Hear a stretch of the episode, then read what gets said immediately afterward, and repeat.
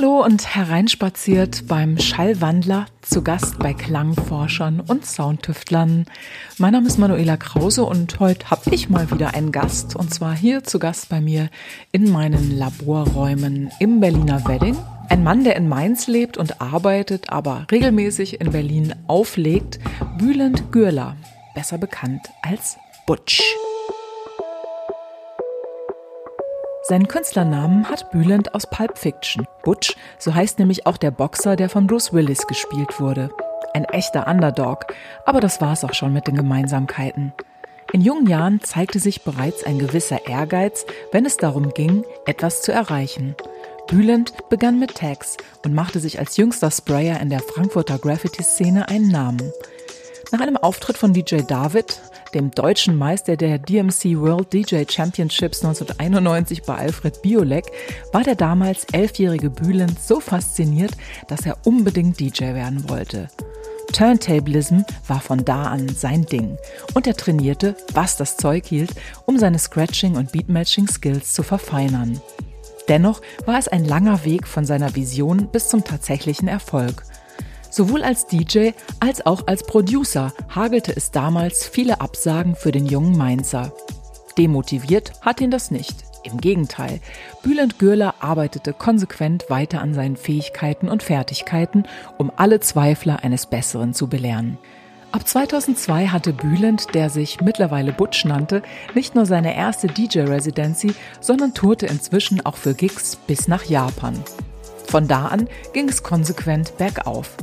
Längst hat der gebürtige Mainzer mit türkischen Wurzeln sich nicht nur Residencies in weltbekannten angesagten Clubs wie dem Robert Johnson, DC-10, Pascha oder Watergate aufgebaut, sondern Butch rockt die Bühne auf zahlreichen großen Festivals, wie zum Beispiel Love Family Park, Creamfields und Tomorrowland. Auch viele Preise hat der DJ, Remixer und Produzent seitdem eingeheimst. 2008 nominierte er sich zum Beispiel zweifach bei den Beatport Music Awards in der Kategorie Best Techno und Best Techno Remix. In der Kategorie Bester Deep Tech DJ gewann Butch die DJ Awards 2019 in Ibiza und hatte dort auch mehrfach den Track of the Season.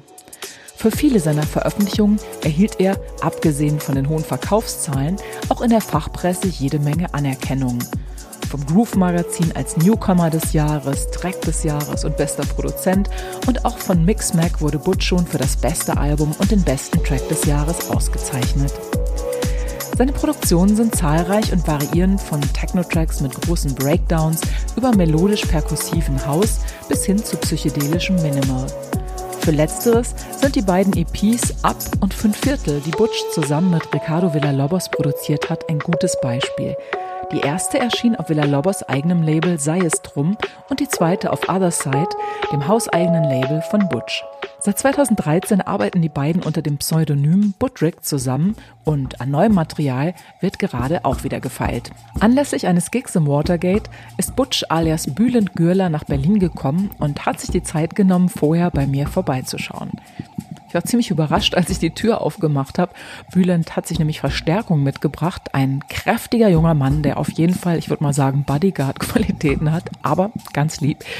Ihr hört ihn eben manchmal im Hintergrund etwas rascheln, sich räuspern oder auch mal husten. Ja, und Bülent selbst, der war am Anfang etwas schüchtern, ist dann aber zunehmend aufgetaut und hatte, obwohl er eigentlich als sehr wortkarg bekannt ist, dann doch noch jede Menge zu erzählen. Was ja wahrscheinlich in den letzten Jahren so eine Konstante in deinem Leben geworden sind, sind Flughäfen. Und daher ist die erste Frage, welche Beziehung hast du zu Flughäfen? Ja, das Gute bei mir ist, ich wohne ja in Mainz und ich brauche 15 Minuten von zu Hause zum Flughafen. Und wenn ich abgesetzt werde, dann brauche ich sogar insgesamt 30 Minuten bis zum Gate. Und ich habe auch einen ziemlich coolen Flughafen, wo ich überall hinkomme. Eigentlich habe ich eine ganz positive Einstellung, was Flughäfen angeht. Zum Fliegen nicht, aber zu Flughäfen ja, weil Also verbringst du gar nicht so viel Zeit dort. Ich dachte, dann habe mir so vorgestellt, du stehst dann da und wartest und der Flug kommt nicht und dann muss man Zeit totschlagen und produziert vielleicht noch was oder. Ja, das Ding ist, ich kann, kann gar nicht unterwegs produzieren. Okay. Obwohl ich alles in der Box mache, kann ich nur bei mir zu Hause, also in meinem Studio produzieren. Woanders kriege ich es nicht hin. Aber ich habe jetzt irgendwie angefangen, ein paar Ideen zu catchen und so unterwegs, aber ausproduzieren ist dann immer daheim. Okay. Dann fangen wir gleich ganz vorne an, ähm, so ein bisschen so dein Background, weil ich glaube, das ist immer ganz spannend, so zu sehen, wo kommt jemand her, wie ist der musikalisch sozialisiert und wenn man jetzt so googelt, so richtig viel findet man ja nicht über dich, über deine Vergangenheit. Es gibt die klassischen Stationen, dass du halt so Breaker und Sprayer warst, so in der Graffiti-Szene. Und Ja. da warst du dann sicher auch schon so 16, oder? Ähm, nee, bei, bei mir fing alles wirklich sehr früh an. Mhm. Ähm, mit dem Graffiti war ich, glaube ich, elf oder zwölf. Also haben wir Text gesetzt in der Stadt. Und da war Mhm. ich äh, der Jüngste der ganzen City. Echt cool. Und war schon eigentlich in Mainz so auf Platz 6 oder so, was das angeht. Was hat dich da so fasziniert? Ja, das ist, äh, dass man nachts unterwegs ist, dass es illegal ist und dass man irgendwie schon schnell zu Ruhm kommt. Durch eine ganz einfache Sache, indem man die Wände bekritzelt, eine Unterschrift setzt. Das fand ich irgendwie damals cool. Was ja auch ein Teil der Hip-Hop-Kultur damals gewesen ist, wo ich ja alle Sachen probiert habe. Wie auch das Breakdancen, da war ich gar nicht gut drin. Mhm. Graffiti war schon ein bisschen besser. Mhm. Rap gar nicht drauf gehabt. Und habe alles äh, mit einem anderen Freund gemacht, der Mehmet, der war ein Jahr älter und der war in allem halt besser. Außer dann, äh, bis wir die ersten Plattenspieler hatten. Da war ich bei weitem besser als er. Und habe dann gemerkt, das ist das Ding für mich hier, was diese Hip-Hop-Kultur da irgendwie zu bieten hat. Also hast du dann so trainiert, scratchen und Ja, genau. du hast ja irgendwie auch bei so einer DJ Championship da mal mitgenommen und dich platziert, ne? Ja, ja.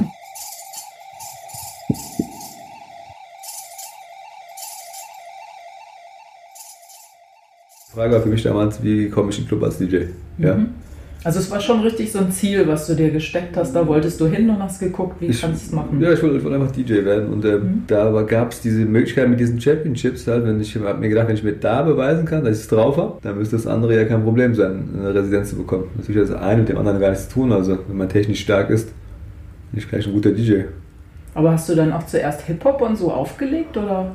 Ich habe angefangen mit, ähm, als ich dieses Turntablism gemacht habe, Mhm. nennt sich ja. Das ist dann eher so eine Mischung aus Hip-Hop und äh, Elektrobeats. Irgendwie so ziemlich alles dabei. Aber halt kein Techno, eher so Drum, Bass und so. Die elektronische Musik, wo ich da richtig sehr vertieft bin, das kam dann erst später mit ähm, so 24 oder so. Das Interesse war vorher da. Mit 19 habe ich angefangen zu produzieren. Das erste, was ich gemacht habe, waren Hip-Hop-Beats und kurze Zeit danach, später so ein halbes Jahr später, auch noch 98 um den Zeitraum, fing es an mit äh, House und Techno. Sehr lange erfolglos. ich glaube 2004 oder 2005 habe ich den ersten Release gehabt, der auch natürlich schon gefloppt ist. Die ersten Sachen sind alle gefloppt. Aber Du hast dich nicht unterkriegen lassen. ja, das Ding hieß ja, äh, also die Devise war ja von den anderen, dass ich einen Hit machen soll. Mhm. Ja, der auch von- äh, von den Clubbetreibern in meiner Stadt, wenn ich will, dass ich eine Residenz bekomme oder so, oder ich, dass ich sowieso produzieren kann, ich einmal einen Hit machen, dann ist gut. Ach so, das haben sie dir gesagt, dass du, Ja. dass du das brauchst sozusagen als Türöffner. oder? Genau. Mhm. Und die Sachen, die ich am Anfang gemacht habe, waren eher so experimentell und ähm, irgendwann mal habe ich so den ersten kleinen Hit gehabt. Danach ging es ab, danach habe ich nur noch Hits gemacht. Mhm. Kann mich erinnern, jede Platte, die ich rausgebracht habe, war immer auf Nummer 1 damals, also in den Schallplattenverkaufscharts. Und wie hat sich das angefühlt? So ist das. Geil. Ähm, das Ding ist, wenn man ewig erfolglos Musik macht, dann gewöhnt man sich dran. Aber wenn man irgendwie Erfolg hat und dann, ähm, wenn man, wenn man die Nuss mal geknackt hat, Mhm. ja, vorher habe ich ja gedacht, ich, kann- ich habe es gar nicht drauf. Weil es hat ja nicht gefunden, es wollte ja Mhm. keine Sachen rausbringen. Dann hast du nicht so ein Selbstbewusstsein, Genau. Und mit dem- oder Ja, mit dem ersten Hit kam dann das Selbstbewusstsein und der Enthusiasmus. Mhm. Und danach sind die guten Tracks aus mir rausgesprudelt.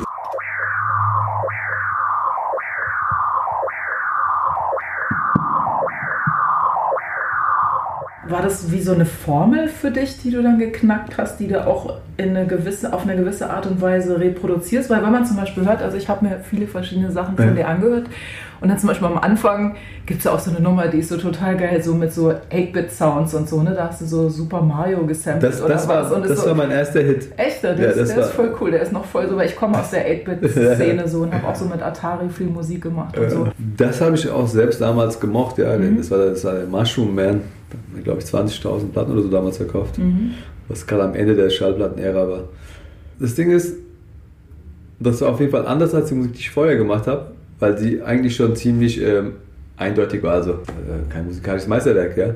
Aber was ich aber immer gemacht habe, ist zum Beispiel, da habe ich jetzt so eine eindeutige Nummer gehabt und auf der Rückseite waren halt so trippigere Sachen drauf. Mhm. Anyway, ich bin jetzt abgetreten vom Thema. ich weiß nicht, was ich sagen wollte. Denn die Frage war also praktisch, ob jetzt die, die Sachen danach, die du gemacht hast, weil die ja eher so perkussiver dann sind und auch ja. ganz anders klingen, ob du da irgendwie für dich eine Formel entdeckt hast, die so, dann funktioniert nie, oder ob du eigentlich. Ähm, Im Grunde genommen habe ich nie wirklich so eine Formel gehabt, weil, also was, was das Arrangement angeht, mhm. da habe ich auf jeden Fall eine Formel. Mhm. Das ist. Ähm, also die Dramaturgie dann. Die Dramaturgie mhm. des Tracks, dieser, dieser progressive Aufbau oder, oder ähm, das muss ja nicht immer progressiv.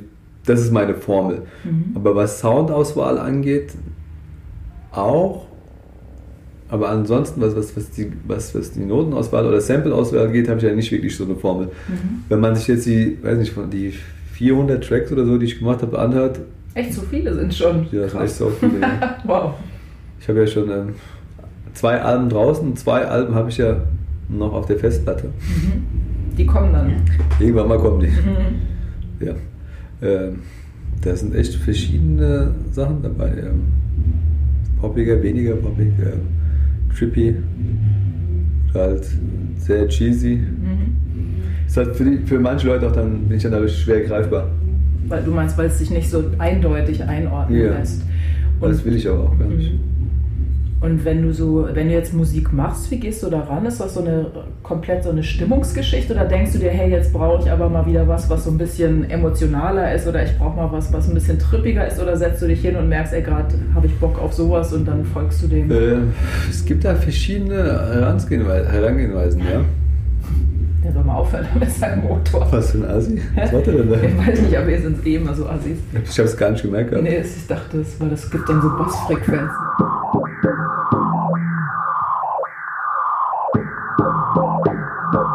Bevor ich überhaupt Produzent bin, oder Musiker, schon schwer mich zu bezeichnen, bin ich als erster Linie DJ. Was mache ich als DJ? Ich mixe Sachen. Ja. Und viele Ideen ähm, passieren halt auch einfach im Club. Ich mixe einfach irgendwelche Sachen zusammen. Oder dann sehe ich halt, diese zwei Grooves passen gut zusammen oder die zwei Melodien und baue mir dann später daraus einen eigenen Track. Mhm. Ja.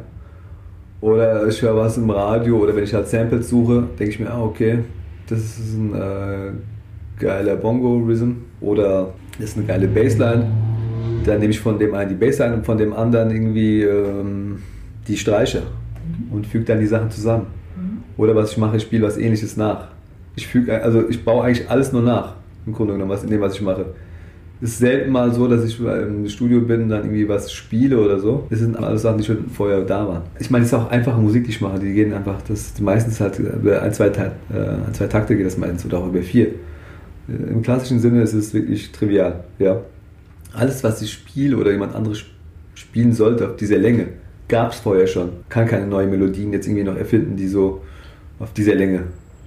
Deswegen ist es gar nicht so abwegig zu bedienen. Mhm. Und das ist ja sowieso, ich bin DJ, ich weiß, was das ist. Das heißt eigentlich, dein Ansatz ist also, wie du es jetzt gesagt hast, du verstehst dich selber jetzt nicht als Musiker, sondern wirklich auch, jetzt, auch, während du Musik machst. Das war jetzt meine Herangehensweise, eins war das ja, jetzt. Ja, okay. So. Okay, also dann dass du eigentlich schon im Kopf dann auch praktisch so wie ein DJ-Set dann merkst, ey, hier, der Bass wird jetzt geil mit dem Beat und, ja, und da genau. wird jetzt so eine Melodie gut passen so und so baust du es dann auf. Genau, ich mhm. baue dann die Tracks, die ich dann baue, also die halt äh, die DJ-Tracks, die ich baue, sind halt immer halt für mein Set. Mhm. Nicht über die, also ich habe jetzt erst auch mal gehört, dass ich ein super Produzent bin, dass ich eigentlich auch für andere, dass ich auch andere Genre machen könnte. Kann ich aber nicht. Weil ich kann nur Sachen machen, die für mein, die in meinem Set funktionieren würden. Mhm. Also weil du auch praktisch den Überblick über das ganze Set hast und weißt, an welcher ja. Stelle du es spielst und genau. welche Funktion es da hat. Für, ja, also zum Beispiel, ich habe ich hab welche technischen Fähigkeiten, ähm, so eine kommerzielle ähm, Radionummer zu machen, eventuell. Aber im Grunde genommen kann ich das gar nicht. Es funktioniert nicht, weil ich nicht wirklich das fühle. Mhm. Also was dich dann auch nicht interessiert wahrscheinlich. Mhm. Naja gut, also da habe ich jemanden, der, der ist Manager für Pop-Acts. Die, die wollten dann, dass ich dann für die paar Tracks produziere. Das Geld hätte ich gerne genommen, also mhm. hätte ich kein Problem damit gehabt. Mhm. Aber es ging einfach nicht, kann, kann, konnte ich nicht. Okay. Oder sonst so, so Remixe? Ich meine, das wäre. Das, das, Remix, ja das, das mache ich ja, aber das mache ich ja für ne? mich. Den das Remix. machst du nur für dich. Okay. Den Remix mache ich ja für mein Set, also mhm, dass er für okay. mich spielbar ist. Okay. Aber was ich halt nicht spielen würde, wäre halt so eine Radionummer. Und deswegen kann ich das auch nicht produzieren. Verstehe ich. Aber ist ja auch cool, also dann hast du zumindest so, bleibst du dir selber Dann bleibst du dir zumindest selbst auch treu, das ist ja auch gut. Also hast du irgendwie so auch einen Maßstab auf eine gewisse Weise.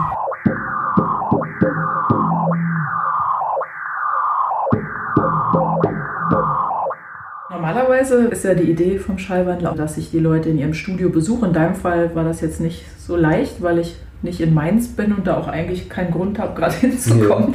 Ja. Und du hast halt deinen Auftritt, deswegen bist du jetzt da. Aber vielleicht können wir uns so in Gedanken mal in dein Studio so ein bisschen ja. reinwählen. Was ist so, was sind so die hauptsächlichen Tools, mit denen du arbeitest? Wir können ja mal zur Hardware und dann mit uns zur Software vorarbeiten. Das Ding ist mit der Hardware, die ist in den Jahren einfach immer weniger geworden. Äh, ich habe mich immer mehr zu einem In-the-Box-Typ typ entwickelt. Mhm. Und die Hardware, die ich hauptsächlich benutze, ist mein Mac von 2009. okay. Den ich aufgepimpt mhm. habe, der wirklich super schnell ist. Da habe ich alles vor mir auf dem Bildschirm und benutze auch wenig Controller oder so. Mhm. Das, ist, das ist, bei mir ist es wie so ein äh, Zeichen eines Bildes. Also machst du alles so einfach nur Hand am Rechner? Also hast du also keinen Laptop, sondern ach so mit, okay. Mhm. Ich zeichne alles ein. Echt? Ich okay. habe wirklich sau viele Automationen. Mhm. Äh, wenn man die alle aufklappt, sieht das schon echt krass aus, also wie, wie, wie viel Bewegung da drin ist, weil ich wirklich alles penibel äh, einzeichne. Mhm. Und welche Software benutzt du? Logic. Logic, okay. Seit äh, an, an Beginn, nachdem ich Musik mache, ja. Mhm. Ähm, und spielst du damit auch live oder ist das jetzt ein reines Produktionstool? oder? Das ist ein reines Produktionstool. Live kann ich gar nicht. Habe ich gar nicht drauf. Live, ich sehe mich wirklich als DJ an und dann ähm, Live-Act. Das passt auch gar nicht zu meiner Produktionsartenweise, mhm. weil ich brauche für einen Track so ungefähr eine Woche. Und die Leute, die ja irgendwie live spielen, die können wirklich Tracks in vier, fünf Stunden machen. Kann ich gar nicht. Okay. Aber dafür sind meine Sachen anders arbeitest du dann eher so, dass du so Datenbanken hast und da hast du dann irgendwelche Basslinien, die du cool findest oder da hast du dann irgendwelche, weiß ich nicht, irgendwelche Drum-Samples oder was auch immer und baust damit oder spielst du auch irgendwie mal irgendwas selber ein oder? Es ist wie gesagt, wenn ich jetzt was Sample-basiertes mache, mhm. dann, äh, wenn das Sample an sich selbst stark ist, ja, mhm. und das Sample hat keine Bassline, dann würde ich eher in meiner DJ-Datenbank gucken, an, bei den Sachen, die ich auflege und danach eine Bassline suchen zum Beispiel. Mhm. Und okay, verstehe jetzt, glaube ich, habe ich es kapiert. Mhm. Ja. Und wenn, wenn ich manchmal mit Musikern zusammenarbeite, dann spielen wir halt dann alles ein.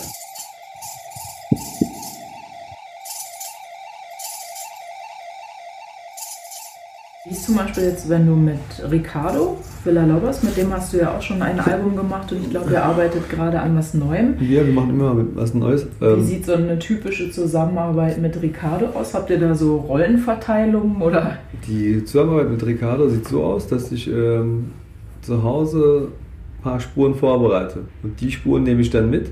Also irgendwas, was dich gerade kickt, was du cool findest oder wo du denkst, hey, da müssen wir was draus machen. Ähm wie wir es beschreiben. Oder was motiviert dich genau, diese Spuren auszuwählen? Die, also was ist dein Kriterium? Okay, sagen wir mal, ich habe dann, ähm, letztes Mal habe ich dabei gehabt, Vorbereitung für zwei Tracks. Das eine war, glaube ich, acht oder neun Spuren, verschiedene ähm, perkussive Elemente, die man zusammenlegt, eigentlich schon einen Track ergeben. Mhm. Ja.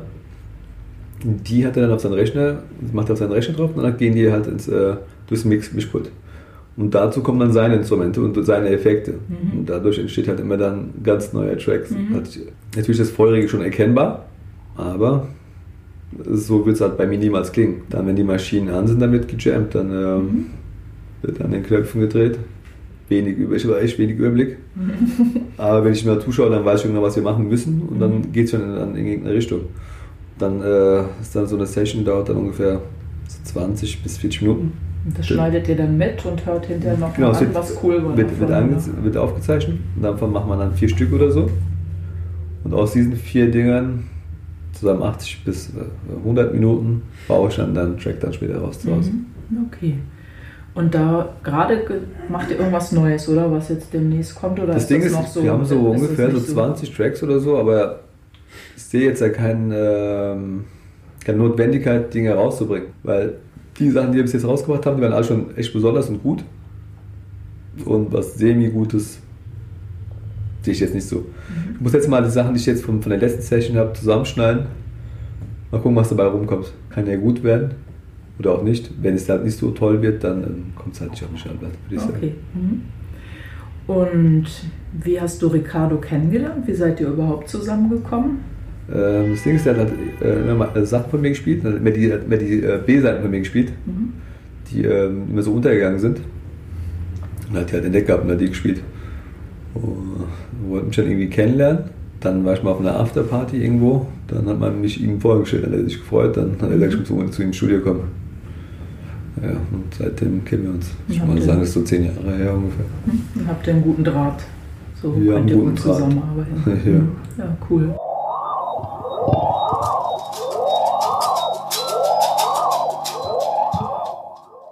Dachte gerade so nochmal zurück, weil du ja vorhin gesagt hast, du hast dir so überlegt, so, hey, ich möchte unbedingt DJ werden und wie schaffe ich das, dass ich eine Residency kriege und jetzt bist du mit jemandem, also bist du halt mit Ricardo, ihr sitzt halt dann so kumpelmäßig im Studio und macht Musik, das ist ja schon auch ein großer Sprung, ne?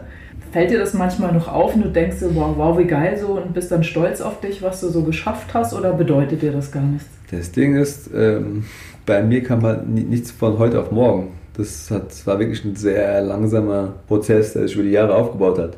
Da kann es schon eher passieren, dass man das äh, schon ein bisschen vergisst, wo man dann herkommt und so. Ja, wenn ich dann äh, meine alte Hut gehe, meine Mutter besuchen oder so, oder irgendwelche alten Fotos sehe, dann ähm, ist mir das schon klar, wo ich herkomme. Und wie lange es alles äh, gedauert hat und äh, bin schon natürlich da sehr dankbar dafür.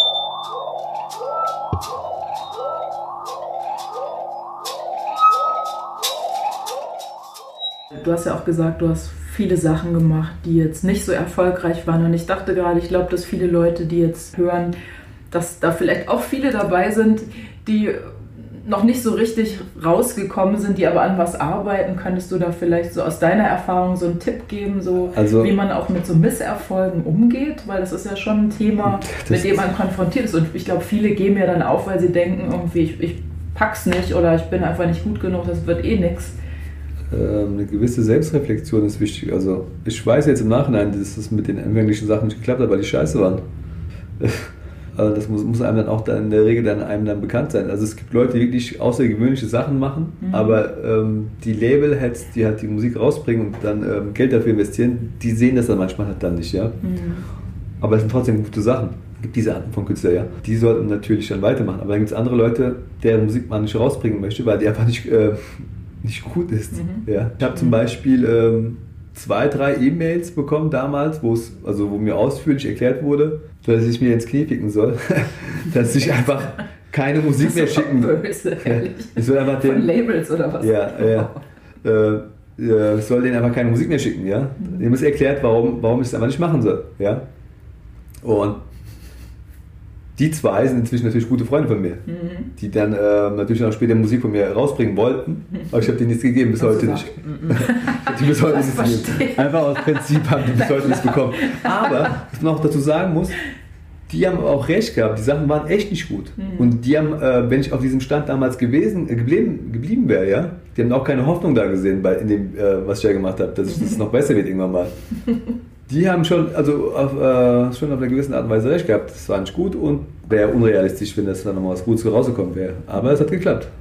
Also weil du dann irgendwann eine Kursänderung vorgenommen hast an so einer Entscheidungsstelle? Ähm, das oder? Ding ist, Oder war das Glück? Also, also- man könnte ja auch sagen, ah, das war halt Zufall, der hat halt jetzt Glück gehabt. Oder hast du schon, glaubst du schon, dass das was war, wo du wusstest, was genau der Knackpunkt ist? Naja, wenn man gesagt bekommt, dass man scheiße ist. Dann kann man ähm, darüber weinen oder dann sich mit drüber nachdenken und dann sagen, okay, ähm, es liegt wahrscheinlich nicht echt scheiße. Das was ich mache ist echt nicht gut. Mhm. Da muss ich ein bisschen härter dran arbeiten Mhm. und das Gegenteil beweisen. Mhm. Und das habe ich damals gemacht und habe mich davon nicht runterkriegen lassen. Also hat es eigentlich deinen Ehrgeiz angestachelt eher und meinen hat dich Ehrgeiz motiviert, allen zu zeigen, dass du es doch kannst. Genau, Mhm. das war der Punkt. Ich kann mich noch erinnern, der, der eine von den beiden, der, die, äh, der, mir das hat, äh, der, der mir die Mail geschrieben hatte, war ich auf dem Festival, dann hat er gerade eine Nummer von mir gespielt. Nach dem Set hat er, hat er mir gesagt, die Nummer ist so geil, ich habe sogar von der geträumt. du hast so einen Sprung gemacht, Bülent, das ist der Wahnsinn, hätte ich niemals gedacht. Mhm. Witzig. Ja.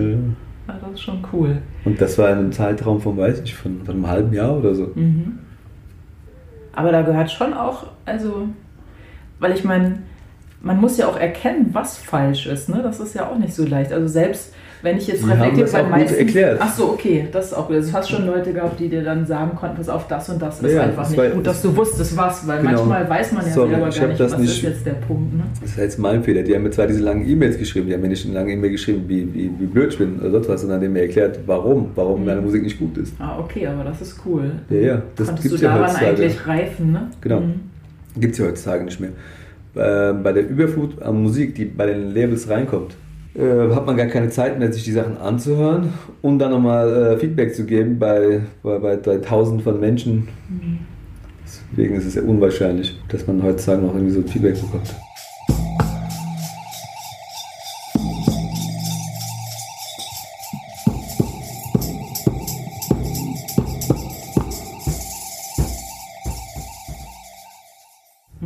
Sprichst du jetzt auch wieder aus Erfahrung als Labelbetreiber, weil du selbst auch total viel Zeugs geschickt bekommst? Ich, ich habe, obwohl ich so wirklich so ein Mini-Label habe und nur unseren Kram rausbringe, kriege krieg ich auch Zeug geschickt und dadurch, dass jeder wirklich Musik machen kann, ist es, haben wirklich sehr viele neue, sehr tolle Künstler bekommen, ja. Vorher, die Musik, ich jetzt an vor 20 Jahren denke, elektronische Musik, die war wirklich äh, sehr einfach gestrickt und ähm, da haben wir irgendwelche Profi-Produzenten gehabt, die ja die Hits rausproduziert haben, mhm. weil die Geräte unglaublich teuer waren. Heutzutage hat ja jeder einen Computer. Dadurch haben wir sehr viel Shit, aber auch sehr viel neue kreative Sachen. Seine Vor- und Nachteile. Mhm. Aber kommst du so in deinem Arbeitsalltag jetzt, sage ich mal, hast du Zeit dazu, auch dir Sachen noch anzuhören? Also wenn jetzt so, wenn du zum Beispiel, wenn irgendwelche Künstler, von denen du nie was gehört hast, wenn irgendwelche Leute dir so Demos schicken, kommst du überhaupt dazu, dir das anzuhören? Also ehrlich gesagt, mache ich das eigentlich gar nicht mehr. Es fängt immer alles an mit einer längeren Mail, wie toll man ist. Und in der Regel bin ich ein Mensch, der das dann glaubt. Mhm. Ich höre dann, dann, also dann checke ich rein, nach den ersten zwei Sekunden, weiß, also Minuten weiß ich, das ist weit davon entfernt. Mhm. Ja, dann ist auch, ich auch keine Promos, keine allgemeinen DJ-Promos mehr. Echt? Okay. Ich dachte, da bist du ja wahrscheinlich auch, ne, kriegst ja alles Mögliche zugeschickt und so, und ja, damit ich, du das Zeug halt auflegst. Genau, es ist wie bei allen anderen DJs, da kommt ohne Ende Kram rein, aber inzwischen wurde ich auch schon von vielen Listen gelöscht, weil ich einfach nicht antworte. Mhm. Aber manchmal ist auch was Gutes dabei, aber das ist, das ist sehr zeitaufwendig, diese Musik sich anzuhören. Was ich mache ist, ich kaufe einfach noch die Musik. Also jetzt virtuell oder gehst du richtig noch in Plattenladen? Nee, nee ich mache mach das virtuell. Mhm. Das dauert auch wieder viel zu lange mhm. im Plattenladen. Mhm. Und vor allem die Sachen, die Sachen im Plattenladen, die, ähm, bis man es auf die Schallplatte schafft, muss echt schon toll sein. Mhm. Ja, dass er mal da Geld investiert. In MP3 bringen viele raus. Mhm.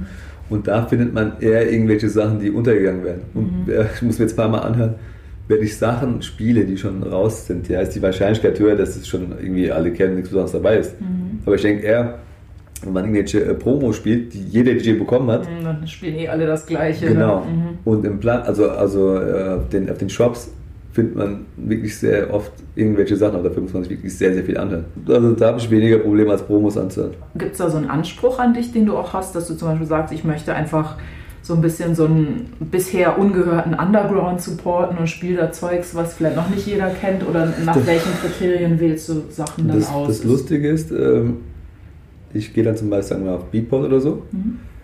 und äh, hau dann, hören wir die neuen Sachen an auf fast allen Genres, die bei mir in den Kram kommen, sind ja wirklich sehr viele. Und was ich bei anderen DJs festgestellt habe, die haben irgendwie welche äh, Favoritenproduzenten und mhm. DJs. Was bei mir nicht der Fall ist, ich finde immer wieder neue Leute. Und die haben in der Regel aber ähm, wirklich nur ein oder zwei Tracks, die ich wirklich dann spiele und einen Katalog von Kram, der der nicht mehr in meinen Kram passt. Die Künstler, die Spiele, die sind fast alle so ziemlich unbekannt und anders halt, würde ich sagen. Ja, und da, äh, wenn ich so jemand Neues entdecke, dann schreibe ich die an, ob die Musik für mich haben. Ah, okay. So mache ich das. Cool. Mhm. Und dann schicken die mir zehn Tracks, die passen dann nicht, dann ist mir das echt unangenehm. das weißt du halt vorher nicht, ne? wenn du eingehört hast, heißt ja nicht, dass alle so sind. Ja. Mhm. Oder wenn ich Back-to-Back mit anderen spiele, dann, ähm, dann wollen die mal wissen, was es ist zum Beispiel, dann zeige ich denen das haben sie ja von dem Typ noch nie gehört. Mhm.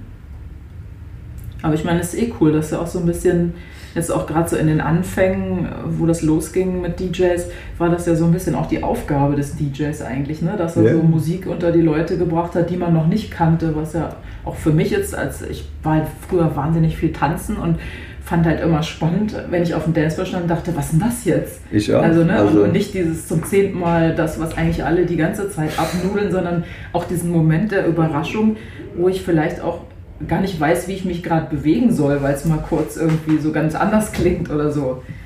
Ja, das ist dieses, äh, dass der DJ was komplett was Neues, Außergewöhnliches gespielt hat. Das ist äh, mein Anspruch.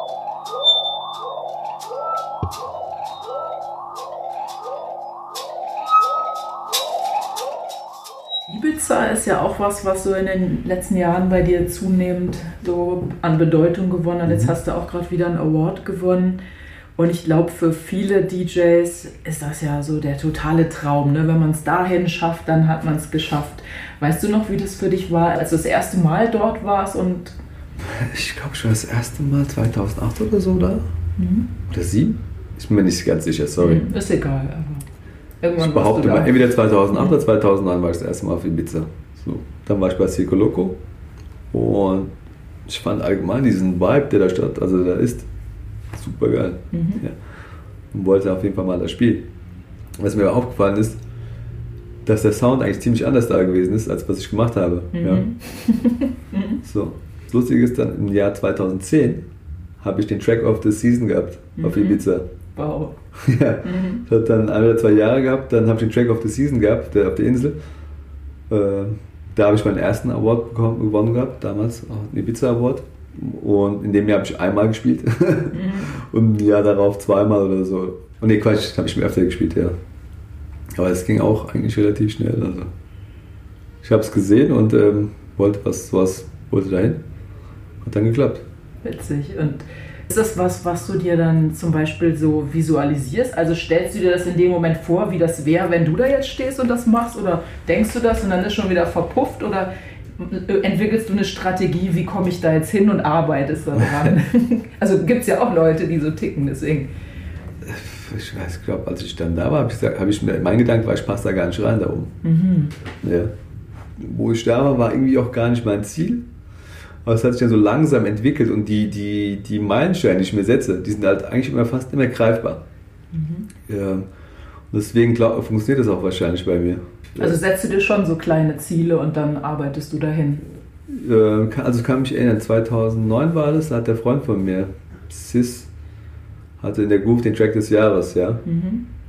Und davor war es ja Reboot. Das ist ein, das ist ein weißes Freund von mir. Ich denke mich schon mal, ich will auch den Track des Jahres. und 2010 habe ich schon den Track des Jahres gehabt. Okay, und 2011. Mhm. Okay, super. Das, also das waren schon ein bisschen größere Ziele, aber es hat geklappt.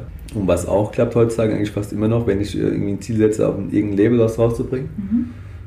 In der Regel klappt das eigentlich auch. Und vorher hieß es immer, nee, das ist nicht möglich. Ne? Und dann sage ich immer, wenn die Nummer wirklich so außergewöhnlich gut ist, dann sind die gezwungen, die zu nehmen. Dann musst du halt so lange an einem Stück arbeiten, bis du das Gefühl hast, jetzt ist es gut genug, jetzt kann ich es hinschicken, oder? Es- die, die, für die, also die Nummer muss so sein, dass es, wenn es beim Label ankommt, dass sie denken, oh, ich habe eigentlich keinen Bock auf den Typ. Aber die Nummer ist so toll, dann machen- dann müssen wir sie nehmen. Das wäre dann das allgemeine Ziel.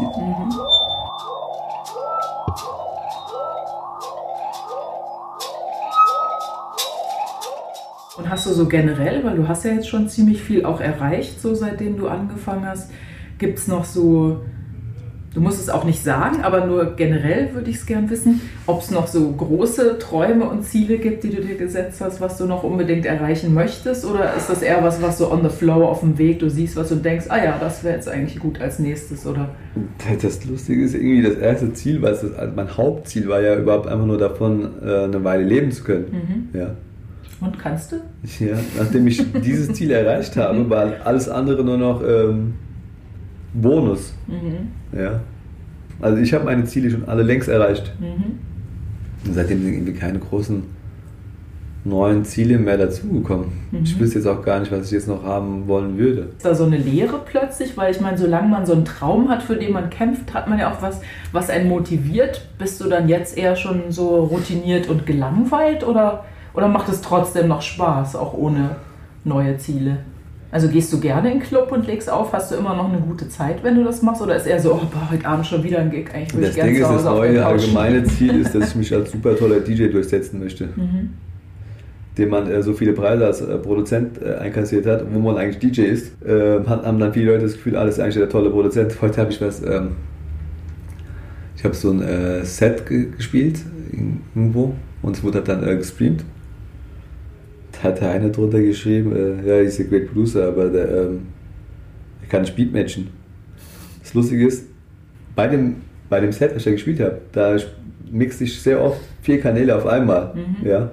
Und das geht auch gar nicht wirklich 100%, dann wäre es mhm. schon ein bisschen unnatürlich. Mit so einem Nexus, also mit CDJs mit oder CDJs, ja. Mhm. Die Leute, die mich irgendwie mögen oder die einfach dieses Set gut fanden, die haben das halt dann fanden dann super krass, mhm. was ich ja mache und so.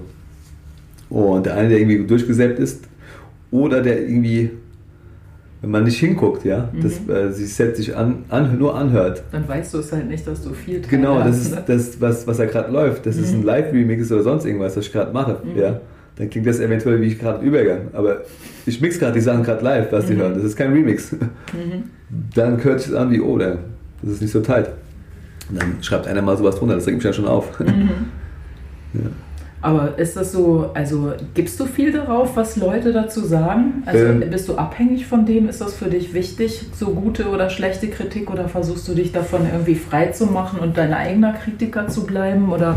Also in, in der Welt, in der wir hier leben, ja, ähm, was wir von klein auf beigebracht bekommen, ist, dass wir uns da, dass es für uns das Wichtige ist, was andere Leute sagen. Und ich habe bis heute auch keinen ähm, Künstlerkollegen irgendwie kennengelernt, dem das egal ist. Ja.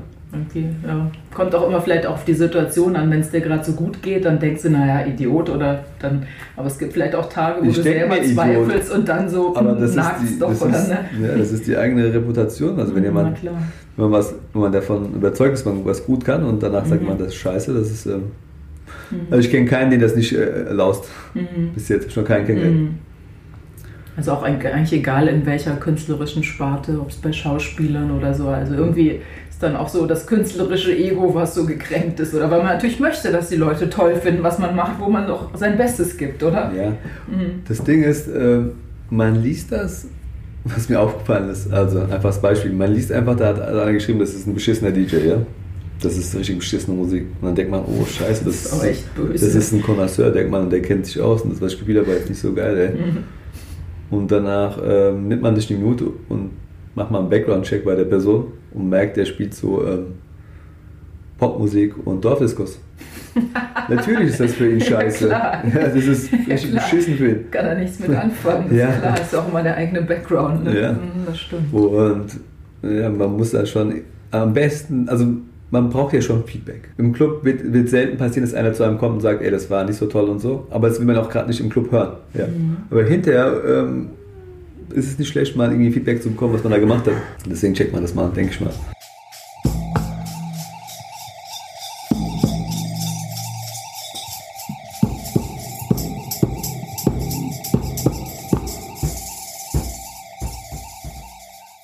Die Idee hattest, du würdest gerne DJ werden, gab es da Vorbilder, die dich inspiriert und motiviert haben, wo du gedacht hast, ja, genau so, das will ich auch? Oder irgendjemanden, den du vergöttert hast? Keine Ahnung, es gibt ja auch so Nee, ich habe das nie gehabt. Also ich habe nie kein, ähm, kein DJ-Vorbild gehabt. Was ich aber hatte, ist, ähm, was bei mir halt dieses Interesse geweckt hat, war damals hieß der Typ äh, DJ David, der war, wurde irgendwie Weltmeister. Mhm. Ja, das war 91 oder 92. Bei der, den hat man damals im Fernsehen gesehen bei Alfred Biolex Bahnhof. habe ich da gesehen. ja, hab ich, er hat dann irgendwie so seine okay. Tricks gezeigt mhm. und er war ja der erste deutsche Weltmeister, ja. Mhm. Das als Kind habe ich das gesehen und gesagt, wow, Wahnsinn, das will ich auf jeden Fall auch machen. Mhm. Das war das erste und letzte Mal, wo ich irgendwie so einen als Vorbild genommen habe. Und mhm. sonst gab es eigentlich keine DJs, wo ich da irgendwie mehr gedacht habe, oh, das will ich auch. Ja, oder weiß nicht, gab es DJs, die du so cool fandest, dass du zum Beispiel selbst dann auf die Partys gegangen bist, um abzufeiern? Ach so, ja, dann, also das, so, das sowieso. Aber so mhm. vorbildtechnisch mhm. nicht wirklich. Was ich halt, meine Devise ist, ähm, nicht der berühmteste DJ ist der Beste, sondern was ich halt festgemerkt, festgestellt habe über die Jahre ist, irgendwelche Resident-DJs, die schon ein bisschen älter sind, mhm. die in den letzten 100 Jahren schon in dem Club auflegen. Mhm. Das sind so echt super DJs in der Regel. Ich hoffe, also bei, ich denke mir, bei jedem DJ kann man ein bisschen was lernen und was sich abgucken.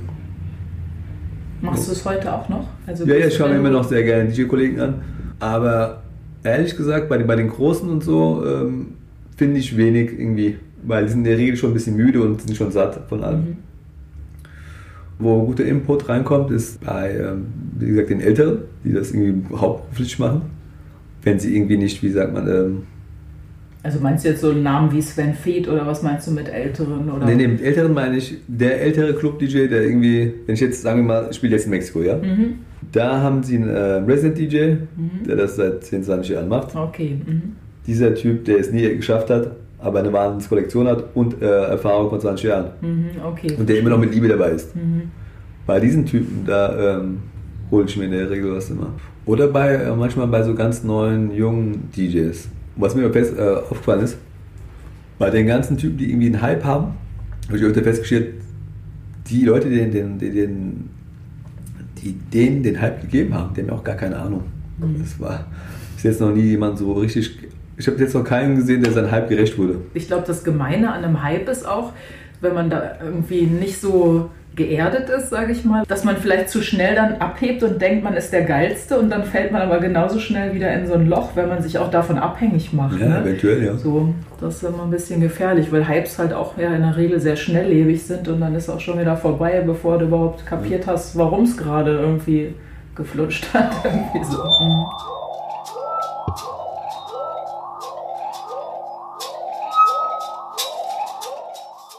durch deinen Erfolg und so hast du ja so ein gewisses Standing. Und ist es so, dass du, wenn du jetzt zum Beispiel abends in den Club gehst, gibt es irgendwie wie so eine Persona, in die du schlüpfst, also so eine Art Rolle, dann bist du halt der und aber privat bist du ganz anders oder ist das bei dir so fließend? Ich bin die gleiche Person. Mhm. Also Was ich manchmal höre, ist, äh, dass ich irgendwie eingebildet bin, weil ich jetzt nicht irgendwie großartig mit den Leuten die mich jetzt unterhalten möchte, jetzt hier total draußen mir irgendwas mhm. ins Ohr drücken wollen. Mhm. Ja, so war ich aber auch vorher. Also ich meine, welcher normale Mensch ähm, möchte denn jetzt gerade nach dem Gig oder vor dem Gig äh, irgendwie vollgelabert werden? Von irgendjemandem, der total drauf ist. Und ich habe auch, auch von mir aus auch nicht, denn ich will mich gerade einrufen, vor allem will ich auch die Musik hören und da will ich mich jetzt auch nicht großartig unterhalten. Natürlich mich auch sehr nett, aber Also vor allem, wenn ich privat ausgehe, dann will ich auf jeden Fall äh, die Musik genießen, ja. Versuch's dann zu zeigen, dass ich jetzt einfach. Oder sag's auch schon, ich will jetzt immer noch die Musik hören. Ist A dein gutes Recht und B eine klare Ansage. Ja, dann heißt oder? es aber, ich bin ein Arsch. Also, mhm. aber das tut mir leid. Da kannst du ja dann drüber stehen, eigentlich. Ja.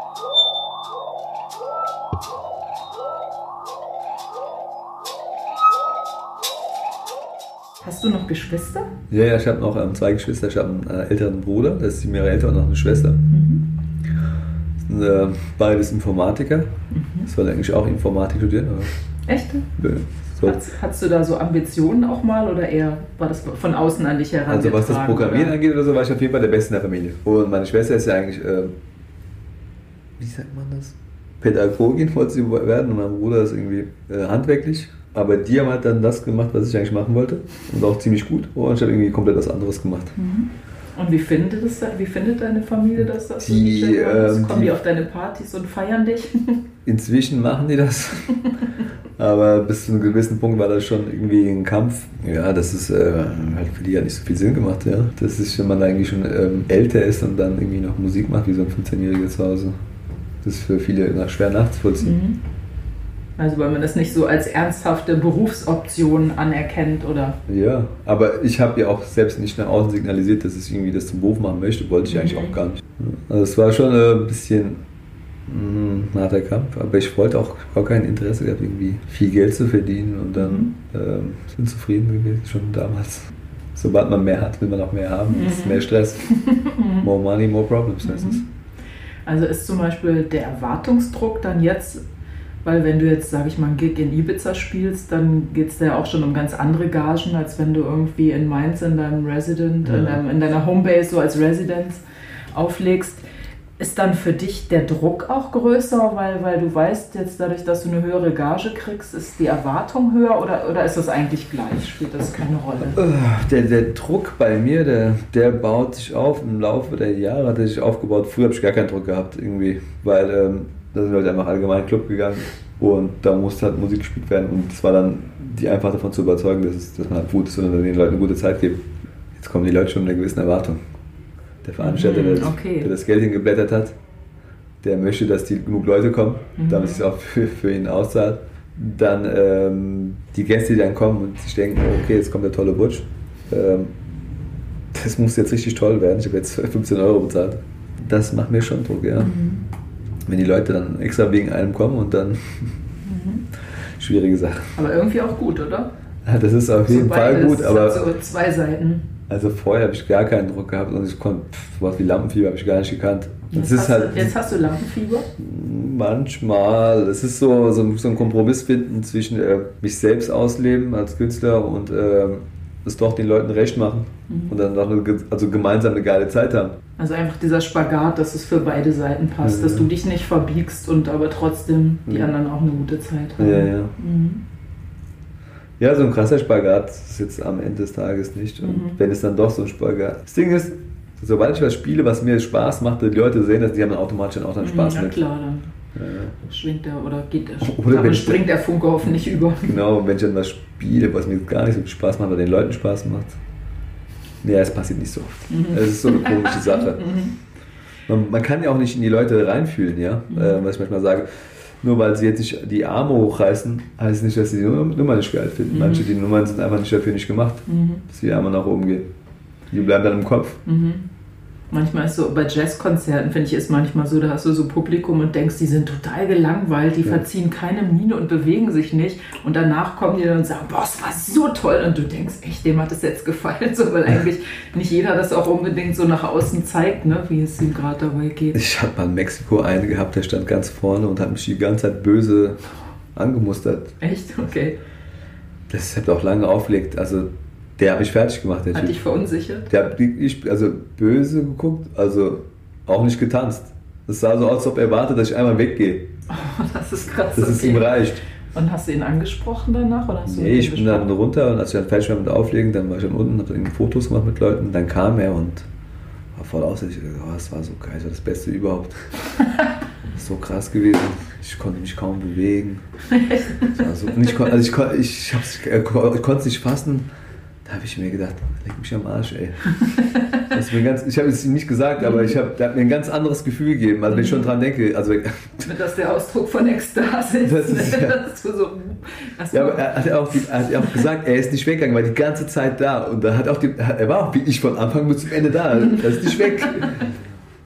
Und dann kannst du irgendwann auch nicht mehr weggucken, ne? weil du merkst dann, oh Mann, der steht da immer noch so mit dieser Energie auch. Ja, irgendwann habe ich mir auch so einen bösen Blick dann zurückgegeben gehabt, aber nicht. Er fand es halt bombastisch. Ja, cool. Witzig, aber wie das dann manchmal auseinanderdriftet, so Ja. das, was man eigentlich spürt. Ich meine, umgekehrt gibt es ja auch, du denkst, du hast gerade das mega geile Set und hast eine gute Zeit Ja. und dann hörst du hinterher von außen und denkst, oh Mann, was hast du denn da gemacht? Ja, und Ja, das denke umgekehrt, ich mir jedes Mal. du dachtest, Das das, war jetzt irgendwie nicht so gut und dann war es plötzlich total cool. Also das stimmt auch nicht immer mit dem Gefühl überein. Ja, ja. Das ist. Das, das sind sehr viele Menschen halt da. Man kann die nicht alle nachvollziehen. Das ist Ja, auch keine, klar.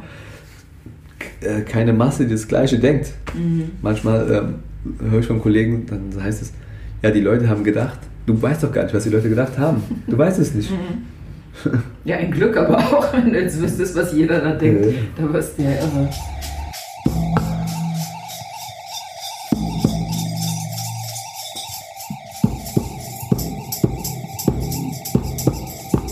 Wenn du jetzt ein Set am Abend spielst, wie vorbereitet gehst du da rein? Ist das richtig so alles schon mit Dramaturgie und so? Weißt du genau, wann was kommt oder hast du da auch so die Möglichkeit zu improvisieren und ein bisschen zu gucken, was geht jetzt hier gerade oder Früher habe ich meine Plattentasche so nach Dramaturgie gepackt. als du noch richtige Platten hattest? Oder? Ja, ja, ja. Also die- ja, die echte Plattentasche. Mhm. Heutzutage ist es bei mir ein bisschen, ja, schon sehr anders. Da ich ja verschiedene Genres spiele, habe ich äh, ganz viele Ordner auf meinem USB-Stick, wo ich dann die Tracks in, in, in Style und auch ähnlichen Sound verpackt habe. Und auch ähm, auf den Faktor, wie, wie sehr sie abgehen allgemein, also wenn sie, ob sie viele, wie soll ich sagen, viele Heads haben und so, den Energielevel. Sehr, sehr viele Ordner habe ich. Wenn ich an einem Club bin, überlege ich dann, okay, mit ähm, welchem Ordner könnte ich jetzt anfangen? Dann fange ich halt mit diesem Ordner an, dann Mhm. bewege ich mich am Anfang in, in diesen Ordner und danach spiele ich dann zum Beispiel so einen Track, wo ich dann von diesem Ordner den anderen kann. Und dann wechsle ich zum anderen Ordner. Mhm, Da ist dann ein bisschen anderer Dann ist Sound wieder ein anderer Sound, eine Mhm. andere ähm, Kategorie und dann äh, wechsle ich ja zwischen den Ordnern hin und her. Mhm. Was ich äh, aber bei jedem Wechsel zu einem, Wechsel zu einem Ordner, was auch irgendwie ein anderes Genre ist eventuell, bleibe ich aber auch dann eine Weile drin. Mhm. Was ich nicht mache, ist ähm,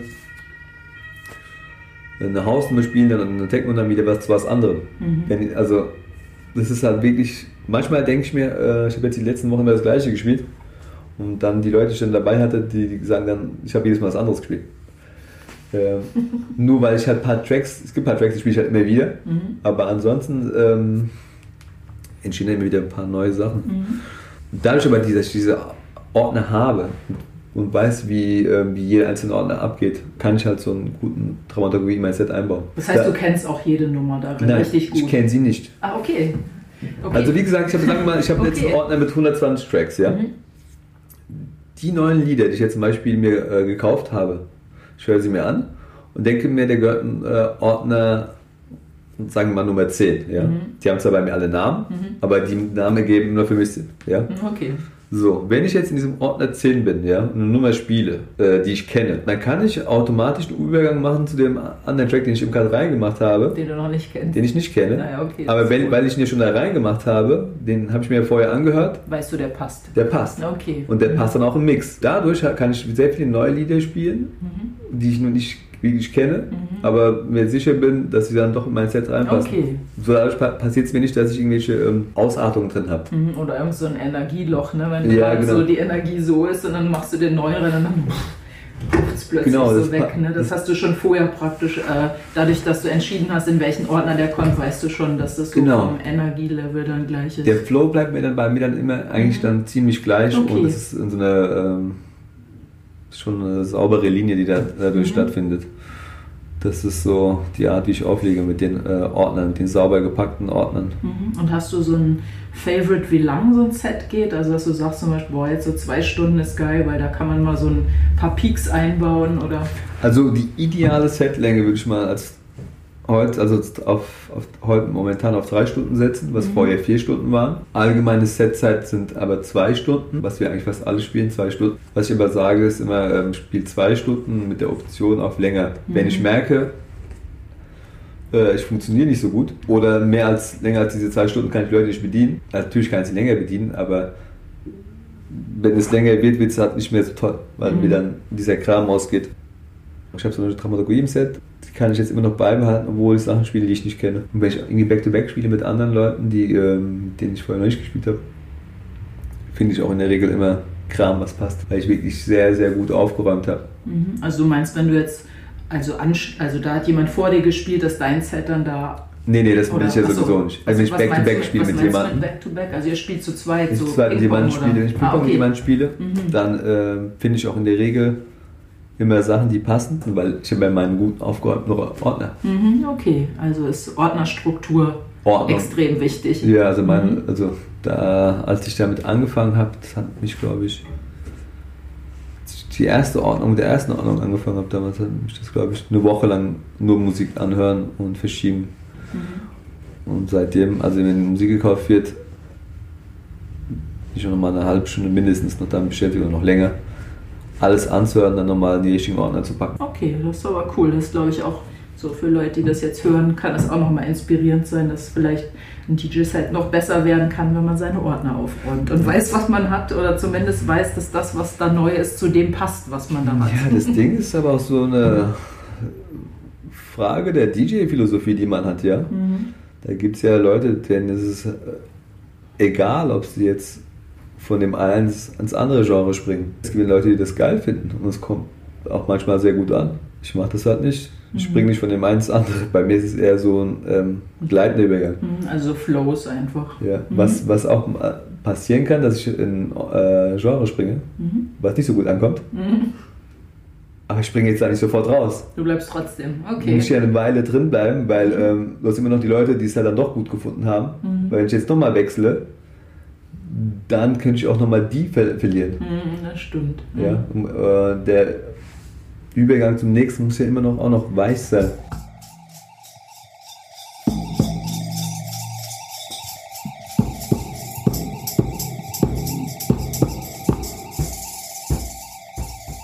Das Nightlife und viel Auflegen ist ja auch total anstrengend so und man wird ja auch nicht jünger.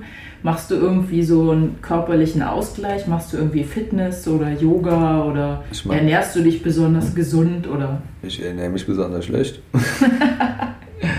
also im Sommer war ich jeden Tag laufen.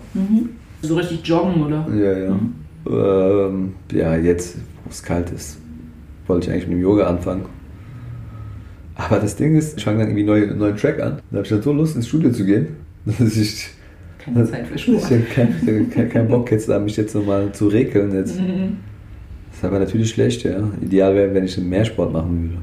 Aber sonst Yoga kann man auch gut in, in Studioarbeit einbauen. Du legst ja einfach eine Matte ins Studio und dann, wenn du was, dann fängst du an und dann legst du dich zwischendurch mal am Boden und hörst aus der Perspektive und streckst dich mal ein bisschen. Das geht eigentlich ganz gut. Da hast du, glaube ich, sogar recht, ey. Das könnte ich mal irgendwie mal ein bisschen einbauen. Weil manchmal ist ja dieses so ständig so sitzen und es verspannt alles und dann einfach deswegen habe ich hier unten noch dieses komische Fell liegen und mit diesem Spezialkissen. das war jetzt das Beste, was ich jetzt hier mitgenommen habe. Das äh, werde ich auf jeden Fall mal einbauen. Ich meine, der, der hat mir ein bisschen ein paar Sachen beigebracht. Mhm. Das ist ein Fitnesscoach. Ja. Es sieht so aus wie sein Fitnesskurs, aber er ist meine. Gibt es noch irgendwas, was du gerne sagen möchtest? Ich red, eigentlich rede ich ja nie, also ich re- rede, ich bin sehr, ich rede sehr wenig allgemein. Ich mache eher Musik und so. Das ist meine Stärke. Das heißt, es ist also eine Ehre, dass du heute so viel erzählt hast. Ja, also meine Gedanken sind ziemlich schwirrbar und ich hinterher bei den Interviews merke ich mir, ich kriege eine Frage gestellt und antworte ganz was anderes. Weil ich schon ganz woanders bin, irgendwie im Kopf. So wie jetzt gerade. Achso, da hatte ich jetzt eigentlich Nee? nicht so das Gefühl, Okay. das passte alles. Gut. Habe ich keine weiteren Fragen und wenn du auch. Echt? Keine, keine mehr? Wenn noch eine dir einfällt? Jetzt bin ich ja warm. Nee, eigentlich. Ich so. Jetzt will aber jetzt nicht gehen. Du kann, musst ja nicht, du kannst ja trotzdem noch sitzen bleiben.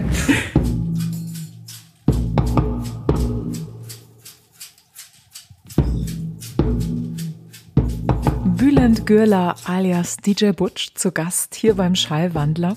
Nachdem ich das Mikrofon ausgemacht habe, wollt ihr dann übrigens doch nicht mehr so lange bleiben. Ich habe an dieser Stelle noch einige Shoutouts für die Musik und das Soundbed. Letzteres, was uns ja schon seit sämtlichen Folgen begleitet, stammt von Shitgrave Production aus Berlin. Und dieser fluffige elektronische Track ist von Verified Picasso. Schön, dass du zugehört hast und dabei warst bei dieser Episode vom Schallwandler. Mein Name ist Manuela Krause und ich freue mich über Feedback, Anregungen, konstruktive Kritik. Einfach per Mail an schallwandler.manuelakrause.de. Danke fürs Zuhören und hoffentlich bis bald.